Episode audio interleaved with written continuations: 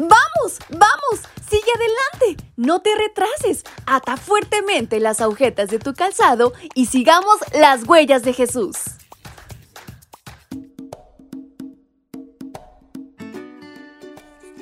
Hola, hola chicos y chicas, ¿cómo están? Muy buenos días, ¿cómo amanecieron? Es un placer enorme para mí poder acompañarles en este su devocional para menores y adolescentes en este 30 de enero. Y saben, hay una historia maravillosa por descubrir. ¿Quieren saber de qué se trata?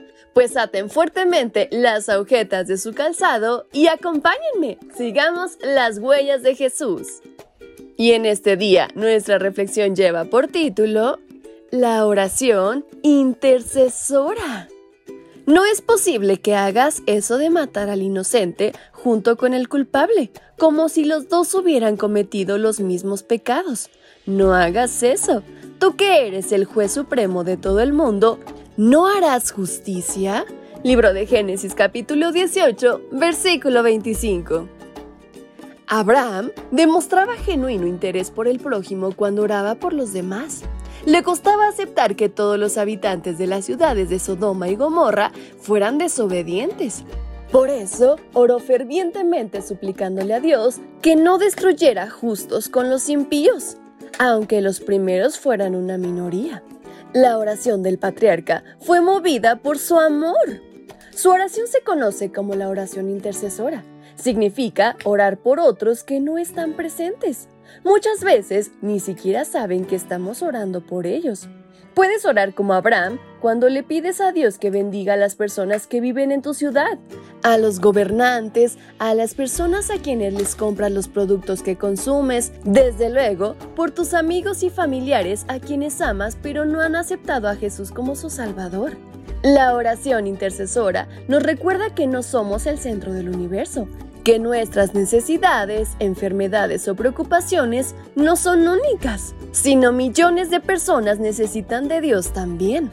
Este tipo de oración coloca a Dios en el centro, como el único capaz de bendecir y prolongar su misericordia mediante muchas oportunidades a quienes viven sin esperanza. Por supuesto, Abraham oraba por el futuro de su sobrino, Anteriormente, demostró su amor por él cuando fue a combatir para liberarlo. Ahora demostró su aprecio por él mediante la oración. Dios atendió la oración del patriarca al enviar a dos mensajeros celestiales a la casa de Lot. Esto para advertirle de la inminente destrucción de las ciudades. Así fue como Dios destruyó las ciudades del valle donde Lot vivía, pero se acordó de Abraham y sacó a Lot del lugar de la destrucción. Génesis 19:29. Dios manifestó su justicia, pues llegó el día en que no toleró más la maldad de las ciudades del valle, pero también demostró su misericordia, ya que estuvo dispuesto a salvar a una sola familia de en medio de la maldad generalizada. Esto es una buena noticia.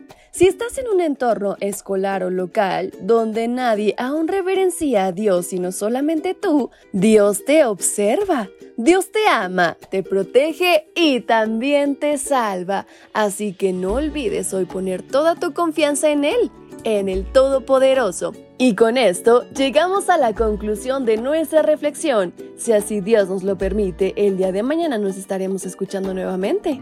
Bye bye.